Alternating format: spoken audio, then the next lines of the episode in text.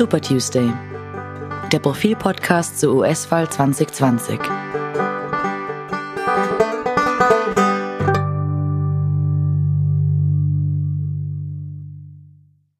Hallo, willkommen beim Profil-Podcast Super Tuesday. Mein Name ist Robert Treichler vom Profil Auslandsressort. Ich möchte heute eine Institution beleuchten, die in den USA eminent wichtig ist. Eine Institution, deren Mitglieder nicht gewählt werden und die dennoch bei den Präsidentschaftswahlen in den Fokus gerät, immer wieder. Und zwar der Supreme Court, also der oberste Gerichtshof der Vereinigten Staaten. Was also hat dieser Supreme Court mit den bevorstehenden Wahlen zu tun? Die Antwort ist simpel. Der Präsident der Vereinigten Staaten nominiert die Richterkandidaten, die dann vom Senat äh, befragt werden und ins Amt gewählt werden. Äh, wir wissen, der aktuelle US-Präsident Donald Trump hat im Senat mit, seinem, mit seiner republikanischen Partei eine Mehrheit. Das heißt, äh, der Kandidat, die Kandidatin, äh, die er nominiert, wird vom Senat mit großer Sicherheit, großer Wahrscheinlichkeit äh, bestätigt. Was ist die Aufgabe des Supreme Court? Äh, Im Wesentlichen überprüft er die Verfassungsmäßigkeit von dem, was die Exekutive macht und von den Gesetzen, die vom Kongress oder von den einzelnen Bundesstaaten verabschiedet werden. Und er kann auch die Executive Orders des Präsidenten, also die Erlässe des Präsidenten, äh, überprüfen und allenfalls für ungültig erklären, wenn sie der Verfassung widersprechen. Was der Verfassung entspricht und was nicht, ist im Prinzip eine rechtliche Frage, aber eben sehr oft auch eine sehr, sehr politische Frage. Welches äh, verfassungsmäßig garantierte Recht die Oberhand äh, hat gegenüber einem anderen, was wie gewichtet wird, ist unweigerlich ein, ein, ein politisches Thema. Ähm, deshalb kommt es oft vor, dass die Entscheidungen des Supreme Court die Gesetzgebung behindern können aus Sicht derer, die ein Gesetz erlassen wollen oder auch vorantreiben, wenn es um bestimmte Themen geht. Und oft sind das Themen, die wir als gesellschaftspolitisch bezeichnen würden. Zuletzt wurden zwei Entscheidungen vom Supreme Court gefällt. Und zwar, die Regierung wollte den rechtlichen Schutz der sogenannten Dreamers abschaffen. Dreamers sind äh, oder werden Personen genannt, die als Kinder illegal, äh, meistens mit ihren Eltern, in die USA gekommen sind. Die waren vor der Deportation geschützt durch einen Erlass, den äh, Trumps Vorgänger Präsident Obama äh, gemacht hat. Ähm, dieses, diesen Erlass wollte Donald Trump abschaffen. Der Supreme Court hat entschieden, nein, das darf er in dieser Form, mit dieser Begründung, mit dieser, auf diese Art und Weise, in der er das tun wollte, nicht tun. Dann gab es einen zweiten Fall, da, da, ging es um den Schutz von LGBT-Personen, also homosexuellen, Transgender-Personen, die am Arbeitsplatz vor Diskriminierung geschützt werden sollen. Ähm, das wollte Trump, das wollten die Republikaner nicht. Der Supreme Court hat entschieden, doch diesen Schutz vor sexueller Diskriminierung muss es geben. Wie hat jetzt Donald Trump darauf reagiert? Er hat getwittert, wie es seine Art ist, Do you get the impression that the Supreme Court doesn't like me? Also haben Sie auch den Eindruck, dass der Supreme Court mich nicht mag? Typisch Trump, er hat jetzt kein rechtliches Argument vorgebracht äh, oder irgendeinen, irgendeinen sachlichen Einwand, sondern er hat das auf die Ebene des Mögens oder Nichtmögens heruntergebrochen. Er findet, der Supreme Court entscheidet, weil er entscheidet auf die Art und Weise, weil er Trump nicht mag. Das ist recht interessant, denn äh, wenn man sich denn die Zusammensetzung des Supreme Courts ansieht, und darum geht es, und darum geht es eben auch immer vor den Wahlen, ähm, dann ist er derzeit mit fünf Richtern äh, und Richterinnen besetzt, die von konservativen Präsidenten äh, ernannt wurden und von vier, die von demokratischen Präsidenten ernannt wurden. Es steht also 5 zu 4 für Konservative. Ähm, um das äh, besser zu verstehen, äh, es sind immer neun äh, Supreme Court Richter und Richterinnen und die werden auf Lebenszeit bestellt, de facto. Ähm, Sie können natürlich zurücktreten, Sie können aus äh, gesundheitlichen Gründen abtreten, Sie können allenfalls auch durch ein Impeachment entfernt werden äh, und Sie können natürlich im Todesfall äh, äh ihr, ihr, Amt einbüßen. Ähm, aber sie können nicht, ähm, sie können nicht abgewählt werden oder dergleichen. Das heißt, äh, wenn jemand mal von einem Präsidenten ernannt wurde, dann sitzt er oder sie im Wesentlichen auf Lebenszeit im Supreme Court. Dadurch hat der Präsident ähm, die Möglichkeit, die Gerichtsbarkeit auf höchster Ebene auf Jahrzehnte zu beeinflussen. Äh, wenn wir uns den äh, derzeitigen Supreme Court ansehen, da äh, ist ein Richter, der noch von äh, George Bush Vater bestellt wurde, zwei von Bill Clinton, vom demokratischen Präsidenten, äh, zwei von George W. Bush äh, Sohn, ähm, zwei von Barack Obama und bereits zwei von Donald Trump. Ähm, die Frage, wie sehr der Supreme Court die Bevölkerung repräsentiert, wird oft gestellt. Es ist im Prinzip kein Kriterium. Ähm, weder Geschlecht noch Ethnie noch Religion noch geografische Herkunft ähm, müssen irgendwie repräsentiert sein. Es gibt keine Quotenregelung in irgendeiner Richtung. Im Moment ist es zum Beispiel so, dass es äh, keinen einzigen protestantischen Richter gibt, obwohl ein Viertel der Bevölkerung äh, Protestanten sind. Die Zahl der Frauen, drei Frauen von neun Richtern insgesamt. Warum also hat der Supreme Court in, äh, in letzter Zeit äh, auch gewissermaßen gegen Trump entschieden, obwohl eigentlich die Konservativen 5 zu 4 ähm, eine Mehrheit haben? Ähm, die Richter entscheiden auf rechtlicher Basis. Das heißt, es kann sein, dass ein Richter, auch wenn er inhaltlich anderer Meinung ist, dennoch zu dem Schluss kommt, ähm, die Verfassung schreibt es vor oder legt es sehr nahe, eine Entscheidung in dieser Richtung zu treffen. Ähm, es ging etwa bei dem äh, Schutz der Dreamers vor der, vor der Abschiebung äh, darum, äh, dass die Richter äh, entschieden haben, die Entscheidung von Trump war nicht ausreichend gut begründet. Man kann nicht äh, die Rechtssicherheit, die diese Personen hatten, einfach übergehen und sagen, Jetzt äh, hat die Regierung das anders entschieden. Vorher war es so, die hatten Schutz vor Abschiebung, jetzt hat sie keinen Schutz mehr. Äh, das muss begründet sein. Die Richter sagen nicht, dass es nicht zulässig wäre, diesen Schutz vor Abschiebung aufzuheben. Allerdings muss das rechtlich nachvollziehbar, gut begründet sein äh, mit den nötigen Übergangsfristen etc.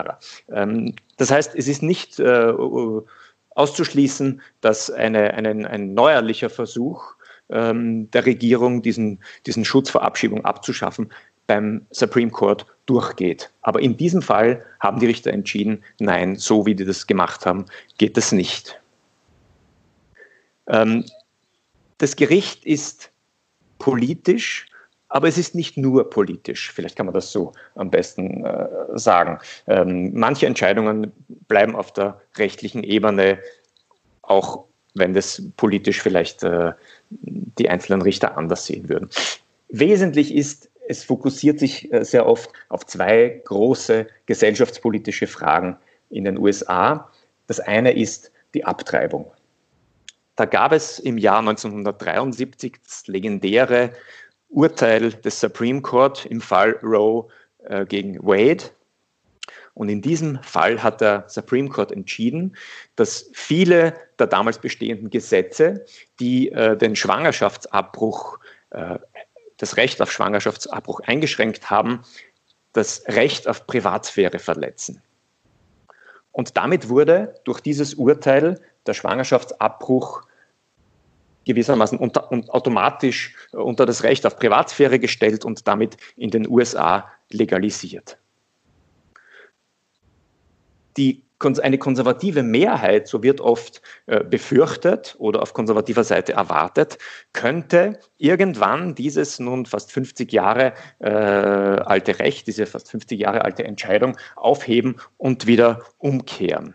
Ähm, das ist die große Angst äh, auf der linken Seite, dass äh, Trump, äh, wenn er die Gelegenheit haben wird, einen weiteren Richter neu zu besetzen, jemanden nehmen wird, der noch stärker ein, ein, Abtreibungsgegner ist und damit äh, die Möglichkeit, dieses, dieses Urteil äh, umzukehren, ähm, durchsetzen könnte. Ähm, dabei übersieht man oft, dass es viele kleine Fälle gibt, die nicht so dramatisch sind wie etwa eine Umkehrung von Roe gegen Wade.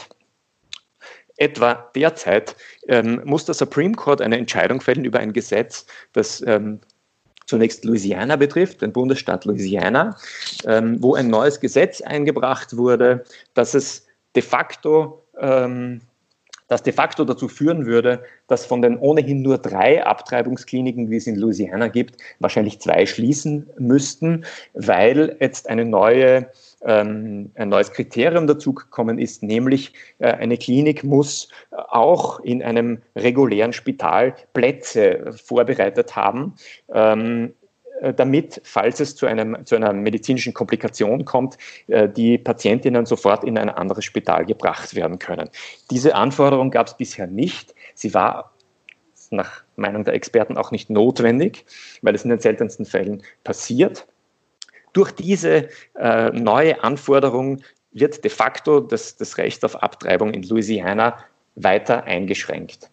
Ähm, das heißt, auch wenn alles äh, auf die Roe gegen Wade-Entscheidung blickt, gibt es viele kleine ähm, Versuche, das, das, Abtreibungsrecht auszuhöhlen. Ähm, Trump ist äh, ein, ein, ein, wie oft, wie so oft, ein, ein sehr äh, wortstarker äh, Kritiker, auch beim Supreme Court. Und er hat einfach gesagt, wir brauchen neue Richter im Supreme Court. Er möchte eine Liste veröffentlichen noch vor der Wahl von Konservativen, die er als äh, Supreme Court Richter äh, empfehlen würde. Und aus dieser Liste wird er dann einen oder eine wählen. Das verspricht er. Und er sagt, die Liste ist wichtiger denn je. Denn sonst würden die Linken alle möglichen Gesetze zu Fall bringen. Und er nennt wiederum das zweite große gesellschaftspolitische Thema in den USA, nämlich das Recht auf Waffenbesitz, das Second Amendment, den zweiten Verfassungszusatz.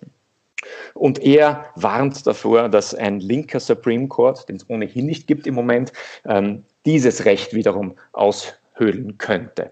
Das heißt, was Trump möchte, ist, wenn er gewählt wird, verspricht er, wird er einen verlässlichen, aus seiner Sicht verlässlichen Supreme Court Richter bestellen. Wir wissen, dass das nicht ganz einfach ist. Trump hat auch einen äh, aus seiner Sicht verlässlichen nationalen Sicherheitsberater äh, nominiert vor einiger Zeit, John Bolton, und der hat gerade jetzt ein Aufdeckungsbuch über Trump geschrieben. Aber das ist wiederum was anderes. Er nennt, Trump nennt die äh, die Urteile des Supreme Court schrecklich und äh, politisch motiviert und sagt, er möchte neue Supreme Court Richter. Tatsächlich könnte Trump dieses äh, das Recht äh, in seiner zweiten, zweiten Amtszeit erneut nutzen, denn ähm, ohne jetzt äh, jemandem nahe treten zu wollen. Aber es gibt eine Richterin im Supreme Court, Ruth Bader Ginsburg, ähm, die ist 1933 geboren, äh, war äh, vor kurzem an, an, an Krebs erkrankt, ist zum Glück wieder gesundet. Ähm, aber es ist durchaus möglich oder sogar wahrscheinlich, dass sie in der nächsten Amtszeit ausscheiden könnte aus gesundheitlichen Gründen. Sie ist, gilt als eine Linke, als eine Liberal, wie man in den USA sagt. Sie wurde von Bill Clinton äh, nominiert 1993 und wenn Trump sie ersetzen könnte, hätte er damit bereits den dritten Richter, die dritte Richterin ähm, eingesetzt und die die, die Rechtsprechung im Supreme Court deutlich auf seine Linie gebracht. Ähm, das gilt für, für Trump, das sagt er zu seinen Wählern als Wahlargument. Er sagt, wählt mich im November, ich verspreche euch, ich werde den Supreme Court in meine Richtung bewegen. Ähm, es gibt noch eine interessante Sache jetzt für uns Österreicher. Es gab sogar mal einen in Österreich geborenen äh, Richter im Supreme Court, nämlich äh, Felix Frankfurter. Der war äh, in, im, im, Supreme Court in den Jahren von 1939 bis 1962. Das war ein jüdischer ähm, Immigrant, der im Alter von zwölf Jahren aus Österreich-Ungarn nach New York gekommen ist, in Harvard studiert hat und ähm, eine, eine, eine beeindruckende juristische Karriere hingelegt hat. Er war später auch ein Berater von äh, US-Präsident Franklin D. Roosevelt in den 30er Jahren. Frankfurter hat auch eine interessante Gruppe von Beratern in die Administration von Roosevelt mitgebracht und äh, die wurden damals die Felix's Happy Hot Dogs genannt. Ein wenig despektierlich oder auch anerkennend, äh, kann ich heute nicht mehr sagen. Ähm, Frankfurter ist noch äh, zu Lebzeiten aus dem Supreme Court ausgeschieden aus gesundheitlichen Gründen, nachdem er einen Schlaganfall erlitten hatte. So viel zur Vergangenheit und so viel zur aktuellen politischen Bedeutung des Supreme Court für die Wahlen. Jetzt noch ein kleiner Ausblick ähm, auf das kommende Profilheft. Ähm, wir haben in den, in den vergangenen äh, Wochen den, die, die, die Rassismusdebatte verfolgt nach dem äh, schrecklichen Tod von George Floyd in Minneapolis, äh, eines äh, Afroamerikaners, der von einem weißen Polizisten getötet worden ist. Ähm, ich habe in dieser Woche ein sehr interessantes Interview mit einem afroamerikanischen Polizisten geführt aus äh, Georgia, wo es einige sehr interessante und äh, verstörende Fälle gab. Der hat anonym mit mir gesprochen und schildert aus seiner Sicht, wie sich Rassismus darstellt für einen Schwarzen, der gleichzeitig Polizist ist, also in der Truppe dient, der vorgeworfen wird, äh, systemisch rassistisch zu sein. Das wird im kommenden, der kommenden Profilausgabe zu lesen sein. Ich hoffe, wir hören uns am nächsten Super Tuesday am kommenden Dienstag. Dankeschön.